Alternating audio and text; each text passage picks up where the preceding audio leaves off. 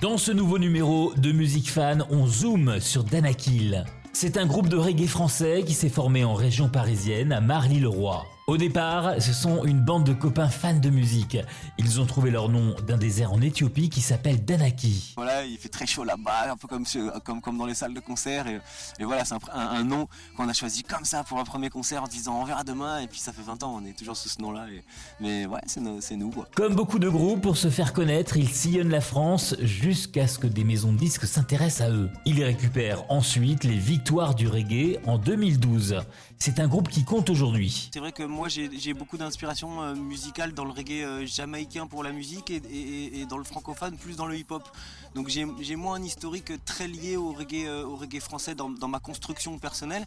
mais aujourd'hui je constate que le, reggae français c'est une scène qui qui regroupe énormément d'artistes, de groupes, de, chanteurs, euh, même de, j'allais dire, de, de DJ, de Selecta. Et, en fait, euh, euh, c'est aujourd'hui notre microcosme, c'est nos amis et on a grandi avec eux. Et du coup, je pense que tout jugement euh, euh, est, faussé ou en tout cas est très différent entre les souvenirs que j'ai à 15 ans quand je, me construisais en tant que personne et que j'écoutais toutes ces musiques et que là j'étais plus dans le voilà dans le jamaïcain ou dans le hip-hop français.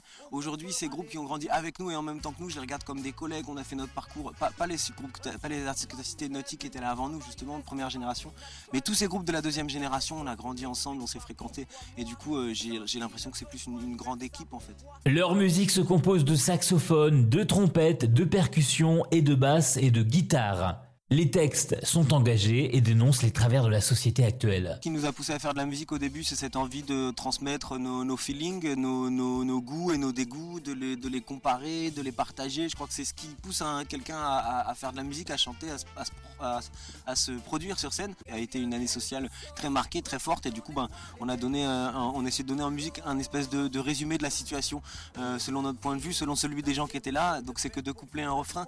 Donc tu peux pas aller dans les détails des choses, mais on essaie de de, c'est ça le but d'une chanson, c'est de synthétiser les feelings, les émotions des gens et, d'essayer de, se rapprocher autour de, d'un, genre de truc comme un hymne, quoi, un petit peu entre nous, quoi.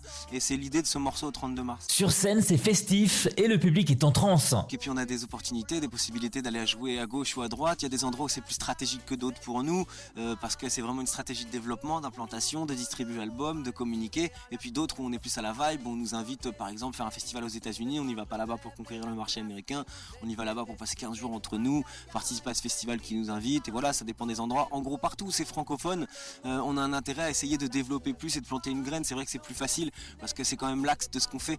Euh, je parle pour, euh, pour, pour ma vision du truc côté franco-française et justement le Wall of de Nati apporte un côté justement plus, plus world qui nous donne aussi du sens quand on va jouer bah, pas seulement en Afrique, en Côte d'Ivoire ou au Mali, mais aussi quand on va jouer bah, en Allemagne ou, ou aux États-Unis ou n'importe où, ou en Pologne ou en Europe de l'Est où on a été plusieurs fois aussi. C'est super d'apporter ce, côté euh, pluriel. Quoi. En 2021 sort l'album Rien ne tait et la tournée est phénoménale.